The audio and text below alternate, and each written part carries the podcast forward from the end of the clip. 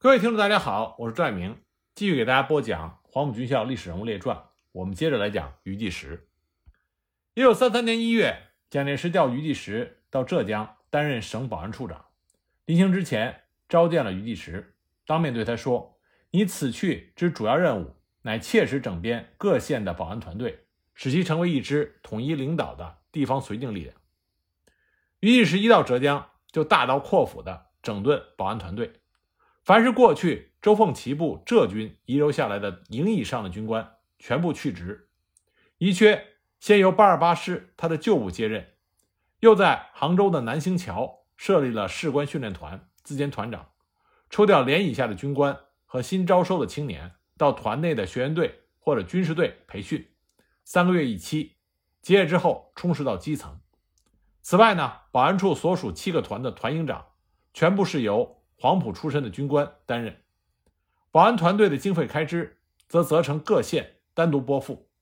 这个计划呢，先送给了省主席卢迪平审核，卢迪平搁置不付，余继时就亲自去南昌，将原件送给了蒋介石，并且说明此案业已报省府预约，卢主席托病不予处理。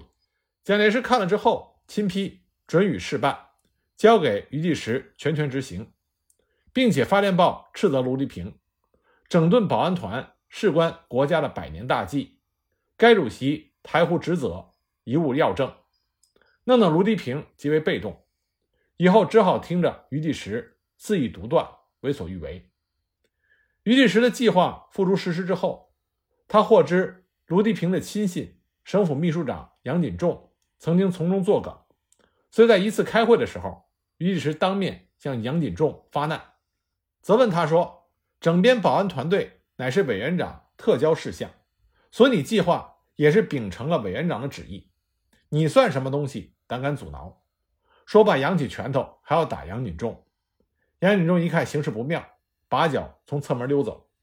事后，他向卢迪平申诉，卢迪平当时叹了一口气说：“我从军数十年，转战数千里。”当我身为大将的时候，这小子尚在襁褓之中，何必与他计一日之短长？算了吧。实际上，卢迪平知道余继时的背后是蒋介石，自己无能为力。一九三三年，余继时在浙江整编了保安团队之后，于一九三四年二月派出了保安第二、六、七、八等团开赴赣东，并且在江西的玉山设立了办事处，派少将参议马君彦为办事处主任。余继时则不时地往返杭州、玉山两地。一九三四年，方志敏率领红军抗日先遣队两万多人北上，蒋介石命令余继时兼任浙皖闽边区追剿纵队司令。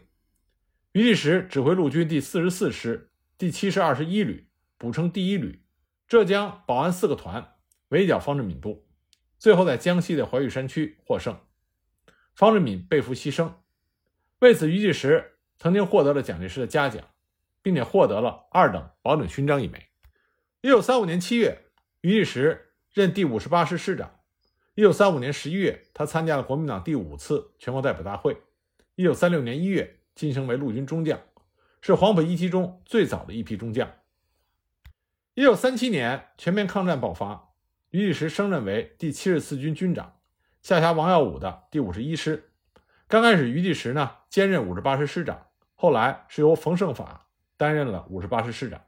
这也是国民党五大主力之一七十四军，也就是后来的整编七十四师第一次登上历史舞台。那么，因为余继时是七十四军的首任军长，我们就来讲一讲国民党五大主力中名气最大的这支七十四军。因为孟良崮战役中的整编七十四师装备精良，全美械装备，所以很多人以为七十四军的诞生。是国军精心策划，并且在物资和人才上不遗余力的支持。那么这种想法呢是错误的。从某种意义上来说，七十四军刚成立的时候，并没有被认为是严格意义上的嫡系部队，而是半中央半杂牌的二流部队。一九三七年淞沪会战成立七十四军的时候，七十四军两个师，余第时的五十八师和王耀武的五十一师。一年之后的一九三八年十月。才有另外一支也是以五字开头的部队加入到七十四军的行列，这就是施中诚任师长的五十七师。所以当时七十四军有一个外号叫做“三五部队”。但就是这样一支半中央半杂牌的二流部队，参加了抗日正面战场的所有会战，迅速的成长为国民党军队五大王牌之首。也就是说，七十四军被国人的认可和得到对手的尊重，这来自于他们铁血般的军人意志和骄人的战绩。日军称七十四军为“虎部队”“三五铁军”。那么，关于七十四军在抗日正面战场上的战绩，我们在讲国军将领的时候会一一提到，这里呢就先不重复。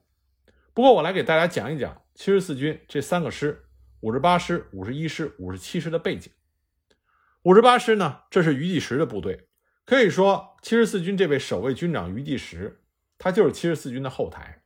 这位七十四军赢得了不少高层的照顾，而五十一师的王耀武，则是把七十四军带成虎部队的具体实施者。正是依靠他的调教，才把派系复杂的三个师捏合成国军中最强的铁拳。五十七师的施中诚和余承万，则是七十四军精神的升华者。他们干的脏活和累活，让七十四军成为当时中国军队的楷模。那么，先来说说余第时的五十八师。五十八师是由原来直鲁军陈耀汉的五十八师残部、浙江保安团。和当年国军最精锐的四个德械师之一的余继时的八十八师，三者混合而成的。五十八师的这个番号是来自于直鲁军的陈耀汉部。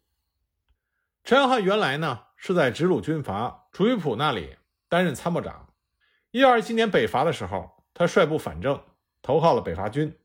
之后呢，他所率领的部队先后被编为国民革命军先遣军独立第一旅新编第二十六师。一九三一年四月，他的部队终于不再使用“新编”“暂编”这种临时性的称号。国民政府发布命令，将新编二十六师改编为五十八师，陈耀汉任师长，下辖两个旅，每个旅辖两个团。但是，这种正式的编制并没有改变五十八师杂牌部队的性质。在被改编为五十八师之后呢，陈耀汉就率领着这支部队驻守在河南的商城。参与了对鄂豫皖苏区红四方面军和红二十五军的围剿。陈耀汉非常清楚自己是杂牌军，所以为了保住军权，他在与红军作战的时候，每每是保存实力。在一九三二年一月的商黄战役中，陈耀汉眼见着援军第二师汤恩伯部被红军击溃，他干脆直接就率部弃城南逃。在一九三三年四月的潘家河战役中。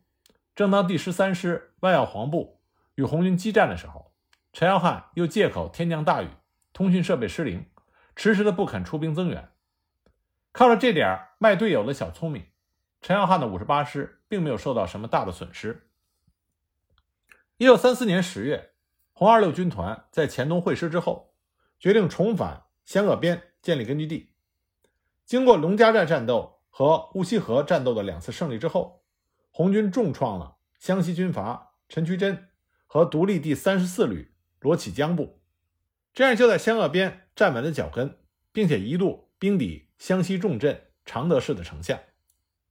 湖北军阀第十六路军总指挥徐源泉害怕红军趁机向湖北发展，打回洪湖老苏区，所以就将他的嫡系部队第十军和受其节制的第三十四、四十四、五十八师等部队纷纷调来。对付红二六军团，湖南的何健也积极的配合。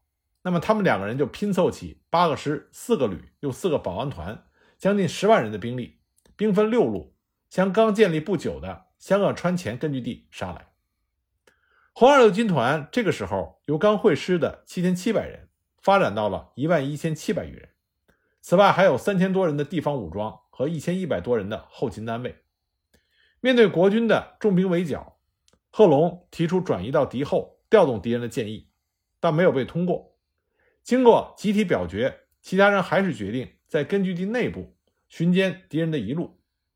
不过，由于几路湘军都是萧克的老对手，作战比较谨慎。红军经过西口、高亮坪、子午台和后坪等几次战斗，都没有能够成功的歼灭国军的一路，反而牺牲了熊仲卿、刘志高和周志斌等几个团级干部。那么，在国军的压迫下，红二六军团被迫节节后退，根据地内仅有的两座县城大庸、桑植和县委所在地沃塔都先后失守。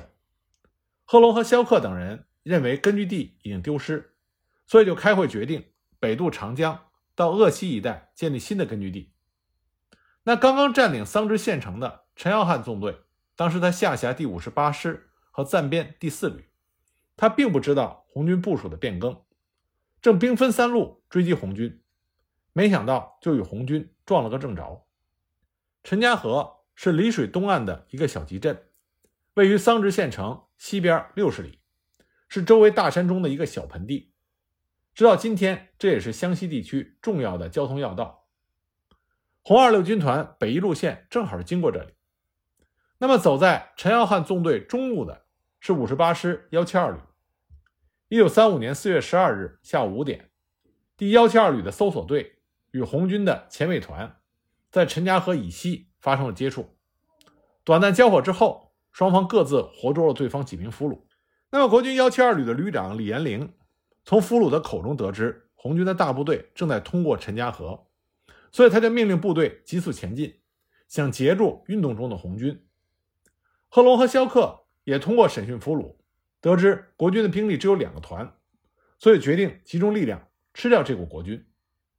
由于红军正是由南向北呈行军纵队，尚未集结完毕，所以贺龙就下令部队就近构筑起工事，打算等部队全部到达之后，诱使国军来攻，好抓住机会反击。那么幺七二旅的部队也正成行军队列向陈家河集中。连龄求战心切，没有等到部队全部到达。就在十三日的清晨，率领刚集结的一个步兵营，向红军的阵地发起了攻击。这个时候，红军尚没有完全到达，驻守在阵地上的是红二军团的部队，擅长爬山运动战，却不擅长阵地战，加上要诱敌深入，所以就且战且退，放弃了几个山头。李延龄手下的两个团长都劝他暂缓进攻，等待左右两路军赶来。李延龄却说不急。把最后那股敌人消灭掉再说。战斗到十三日下午四点，担任后卫的红六军团各团已经集结完毕。萧克和王震亲率部队从山上的阵地冲下来，向国军发起了总攻。激战两个小时，幺七二旅被完全击溃，三四三团团长王斌瑞当场阵亡，三四四团团长孙芳兰被俘。左右卫士劝李延龄赶紧逃跑。李延龄拒绝说：“我一生从未打过败仗，如今全军覆没，有何脸面再见陈师长？”说着就提着刀去和红军肉搏，最后被红军击毙。那么陈耀汉亲自率领第五十八师直属队、幺七四旅旅部和幺三四八团作为总预备队，在得到了李延龄的接敌电报之后，急忙向陈家河赶去增援。在走到两河口乡的时候。碰到前面逃回来的溃兵，得知幺七二旅已经被歼灭，那么走在右路的三四七团和新兵营也被击溃。陈耀汉害怕再往前会遭到埋伏，所以呢，立即率部向南逃窜，想向驻卧塔的第二十六师郭汝栋部靠拢。陈耀汉的第六感确实没有错，当时红六军团军团长萧克并没有着急打扫战场，他从俘虏兵的口中得知。国军还有一个师部和一个旅在附近，所以亲自率领第五十一、五十三团向南追赶。陈耀汉率部逃到距陈家河以南八十公里的桃子溪的时候，以为已经足够安全了，就停下来休息。不料萧克的部队就跟在他屁股后面。萧克在走到距离桃子溪五公里的一条小河边的时候，看见河水浑浊，判断敌人刚过去不久，所以马上组织部队对国军发起了攻击。陈耀汉这边完全没有防备，攻势也没有做，警戒哨也没有放。尽管红军的两个团的总兵力不到两千人，而国军这边有超过四千多人，但是在红军的袭击下，瞬时间就慌乱了。没过多久，红二军团第四师十团也赶来增援，激战到晚上八点钟，国军伤亡惨重。这时候天上忽然下起了倾盆大雨，第幺七三旅旅长张敬明。趁机在夜幕的掩护下，率残部逃出了战场。陈耀汉和师参谋长周之先被困在一个山头上，眼看红军就要攻上山头，正在和他的警卫连展开肉搏。陈耀汉当时准备举起手枪自尽，他的副官陈忠夺下了手枪，一把把他推下了山，然后陈忠自己也和几个卫士一起滚下了山坡。就这样，陈耀汉侥幸逃脱了被红军俘虏的命运。不过，他的参谋长周之先最终是落入到了红军手中。陈家河、陶子溪这两次战斗，红二六军团歼灭了国民党军五十八师所属的三个步兵团和一个山炮营，缴获枪支两千支，山炮两门。这两门山炮在之后的战斗中发挥了重大作用，其中一门还跟着红军一直长征到了陕北，至今仍在北京的军事博物馆中展出。此战之后，第五十八师的残部算上被红军放回来的俘虏兵，仅剩兵力五千多人。这意味着该师在陈家河、陶子溪战斗中不可恢复性的损失了兵员五千多人。陈耀汉的脚上中了一枪，性命倒是无大碍，在医院里躺了十多天。不过他的军事生涯也终于到头了。蒋介石以作战指挥不力将他撤职，那么由余继时接任了五十八师的师长。不过呢，这也让五十八师这支杂牌军因祸得福，成为了名副其实的中央军。而且日后呢，成为了赫赫有名的七十四军的主力部队。在参加过一二八血战的八二八师的军官里面，有很多位日后追随着余继时加入到五十八师，成为后来七十四军的中坚力量。其中就有接替余继时成为五十八师第二任师长的冯胜法，还有担任五十八师幺七二旅旅长的何凌霄，再有就是后来任五十八师第四任师长的廖灵奇。这些以黄埔生为主的中下级军官的大换血，使得五十八师发生了翻天覆地的变化。那么，新的五十八师实际上是将余继时编练的浙江省保安团第三、第四、第七团与五十八师残部的两个团合编而成的。那么，这里有一个非常有趣的宿命现象：在怀玉山区，北上抗日先遣队。被余继时所率领的四个浙江保安团，再加上王耀武的补充第一旅和其他的国军部队共同阻击，最终失利。那北上抗日先遣队主要的军事负责人里边有一位幸免遇难，这就是时任先遣队参谋长的粟裕，后来的共和国大将。那么在北上先遣队兵败怀玉山的作战中，他的国军对手正是后来建立七十四军的基础骨干。那么七十四军。在抗日战争结束之后，就成为了整编七十四师。那么大家都熟悉孟良崮之战，整编七十四师被粟裕指挥华东野战军彻底的围歼，这不能不让人感慨宿命的循环。那么在五十八师刚建立的时候，下辖两旅五团。建立之后呢，先是驻扎在湖北，继续围剿红军，后来又参与了西安事变中的讨逆军。淞沪会战爆发的时候，也是一九三七年八月二十日。余济时呢和他的五十八师接到了参战命令，从汉口乘轮船出发，在南京下关登岸，然后再改乘火车东进，于八月二十九日抵达了上海附近的嘉定。在这里呢，他们和王耀武指挥的五十一师会合，准备迎击日军。那么和五十八师的复杂组成相比，王耀武的五十一师相对比较单纯，基本上呢是王耀武一手培植的部队。那么关于王耀武如何建立五十一师？我们之后再讲王耀武的时候，再具体给大家讲解。这里要强调的是，王耀武和余继时第一次联手，正是在围剿方志敏所率领的抗日先遣队的时候。当时王耀武率领的是补充第一旅，刚刚建立不到一年。那么他接到命令，接受余继时的指挥，这是两个人交情的源头。那么余继时呢，非常的赏识王耀武，这是为什么后来他将七十四军交给了王耀武。那我们再来说说另外一个师，这就是五十七师。五十七师则是地地道道的国民党杂牌部队，而且在杂牌里边也属于排名比较靠后的位置，是杂牌中的杂牌。他最早呢是苏皖军阀陈调元的部队。陈调元呢也是一个非常有意思的民国军界的元老级人物，因为长相憨厚，被人称作陈傻子。但这个人看上去憨厚，实际上非常的精明。有军界不倒翁的称号，他的一生也是充满了传奇色彩。因为在湖北陆军中学任教，而被唐生智、何应钦、白崇禧等国民党的大佬称之为老师。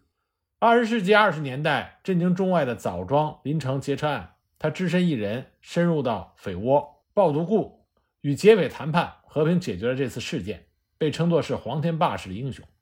他曾经把奉系的智囊人物杨雨婷玩弄于执掌之间。一九二七年的时候，陈调元在安徽芜湖宣布临阵倒戈，投靠了蒋介石，他的部队也被编为国民革命军第三十七军。他本人就任三十七军的军长。那么，他的主力部队三十七军在一九二八年底被缩编为四十六师和四十七师，而在一九三零年，他所部的补充第一、第二两个旅和山东省警卫团合编为五十七师。首任师长呢是他的老部下岳胜轩。后来，这支部队曾经围剿过红军，参加过西安事变之后的讨逆军。一九三七年淞沪会战爆发之后。实际上，五十七师是投入到了淞沪战场。不过那个时候呢，他还不是七十四军的战斗序列。当时五十七师是和五十五师合编为六十九军投入到的淞沪战场。不过在淞沪战场上，五十七师施中诚指挥的幺六九旅表现出色。他率领所部在顾家镇与日军的王牌部队第三师团步兵第十八联队展开了激战。施中诚始终坚持在一线指挥，不断的鼓舞士气。将必胜的信念传递给手下的每一个官兵。从十月开始，他又继续率部驰援在运枣帮作战的友军。他指挥的部队在孟家宅、老路宅、新路宅一带与日军展开了长达一个多月的拉锯。在此期间，日军不断地向幺六九旅的阵地发起猛攻，均被打退。在淞沪会战的三个多月中，像施中城幺六九旅这样从八月份参战的杂牌军，能够打满全场的绝无仅有。也正因为如此，施中诚在战后不久就被提拔为五十七师的中将师长。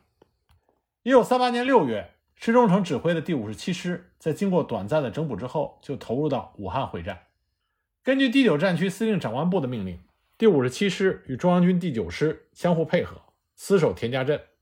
从九月十四日到二十九日，第五十七师的官兵严守阵地，屡次打退被日本人誉为“日本兵九州第一”。九州兵熊本第一的日军第六师团所属的金村支队，在半个月的激战中，两位旅长负伤，四位团长一死三伤，下级军官的伤亡率达到了百分之七十，士兵的伤亡更加的惨重。以新屋下战斗为例，当时三三九团的残部一百多人被日军包围，这些官兵誓死坚守到底，弹药耗尽的时候宁死不当俘虏，能行动的继续与日军肉搏阵亡。重伤者则用刺刀自杀。施荣成和他的部属们赢得了他们对手日军的尊重。当金村支队占领田家镇时，因为伤亡过重而不得不后调整补。后来是因为与田家镇互为犄角的富池口守军第十八师的防线被日军突破，致使田家镇防线过于突出，所以施中诚奉命突围而出。田家镇保卫战让施中诚和第五十七师英勇作战的官兵。成为报道的焦点，因此呢，在田家镇保卫战之后，五十七师被编入了七十四军。那讲完七十四军三个师的来历，我们再回到一九三七年的淞沪战场。虽然七十四军是为了淞沪战场才建立的，但因为五十一师和五十八师这两个师的师长于继时和王耀武两个人私人关系非常的好，而且王耀武非常的会做人，即使在之前。他与于一时脱离上下级关系的时候，他仍然把每天的行军和战斗情况抄送一份给于一时，俨然把于继时当成了自己永远不变的上司。正是因为这种密切的关系，使得五十一师、五十八师合并成七十四军，水到渠成。那么七十四军建立之后，五十一师主要是负责释相公庙的防御，五十八师则坚守罗店西北侧的阵地。当时七十四军的战斗序列里还有一支独三十四旅，但是这个旅呢战斗力极为有限，只是被派去看住浏河口，防止日军从那里登陆即可。七十四军进入到淞沪战场之后，当时中国军队的压力越来越大。从九月一日起，日军不断的增兵上海。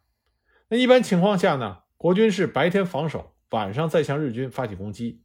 但是日军在逐渐熟悉了国军的作战风格之后，就有所警戒，夜战已经很难再像刚开始的那样收到奇效。战场的环境对国军越来越不利。五十八师有一个贵州籍的营长，名叫童刚。他回忆说，当时他有一个私交甚好的黄埔同学，在读三十四旅，正好读三十四旅的防线又紧挨着五十八师。童刚呢，就抽了个空去看望他的老同学。两个人近十年不见，自然是亲密的不行。当天，同学就挽留童刚吃饭，饭还没吃完，副营长就打电话让童刚回去，说部队要在晚间出击罗店。握别的时候，童刚就对他的同学说：“等打完胜仗回来再见。”可是他没有能够实现这个承诺。在夜战中，童刚头部中弹，不幸以身殉国。即便是不主动出击，就算你待在家里防守，也不是一件容易的事情，因为处于滨海地区。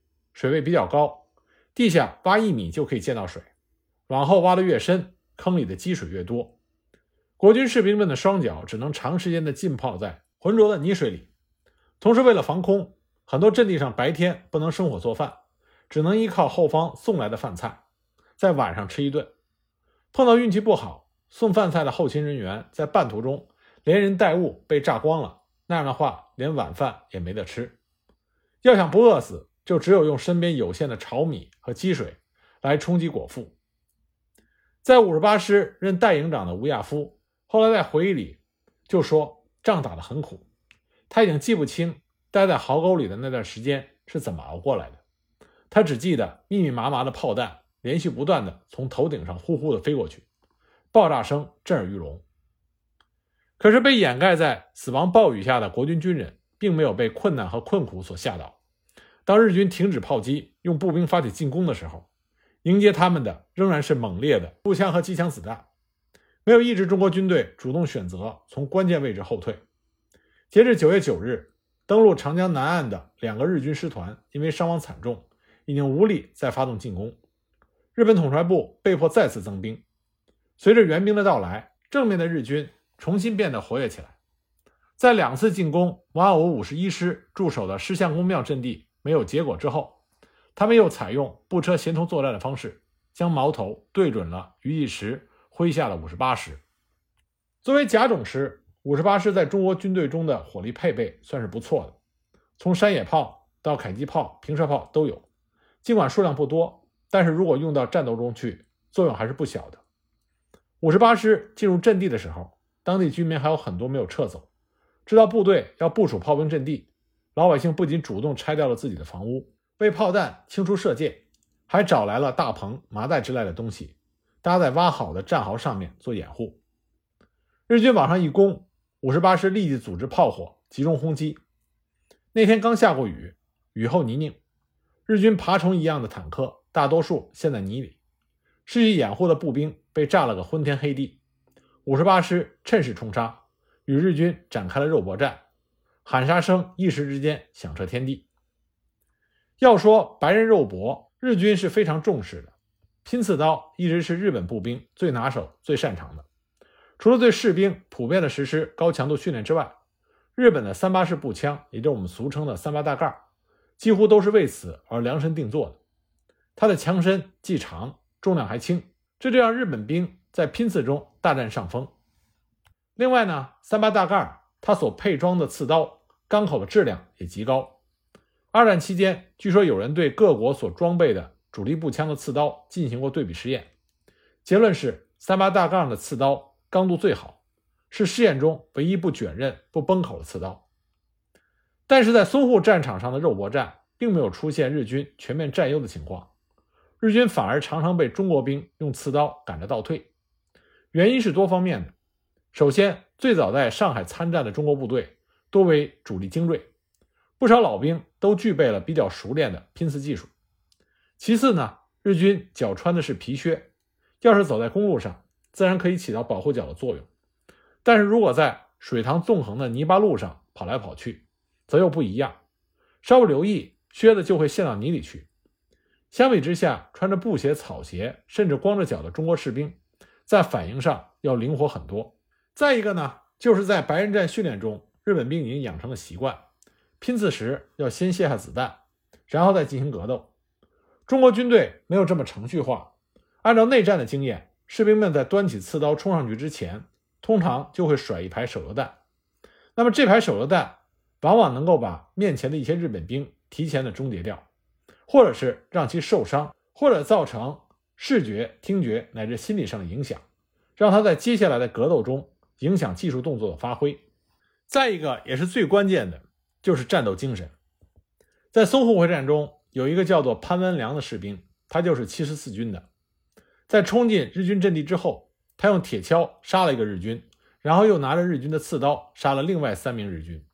当时担任七十四军军长的余继时亲自传令嘉奖，称其为楷模，连升两级，奖励大洋四十。这对于七十四军的其他官兵起了非常大的激励作用。十月二十一日，中国军队决定发动以运枣帮为重点的全面反击。同一天，日军也决定发动总攻，所以一场狭路相逢的血战爆发。七十四军突击队的一位班长叫赵新文，当时他所在的突击队猛攻日军，遭到日军第六师团的强烈反击。日军以坚固的攻势拼死抵抗，突击队数次的冲入日军阵地进行白刃战，都以失败告终。最后呢，日本援军赶到，突击队只好是边打边撤。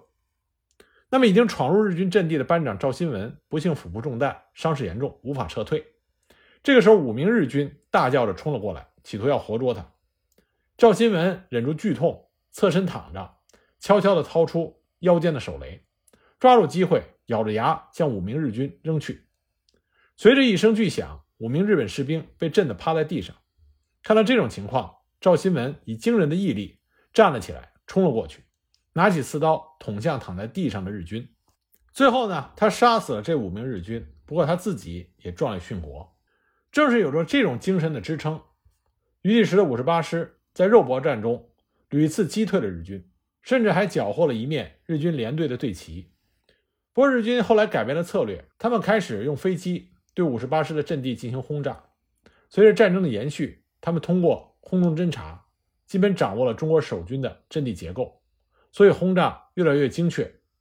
轰炸持续了三天，飞机的炸弹从早落到晚，没有间隙。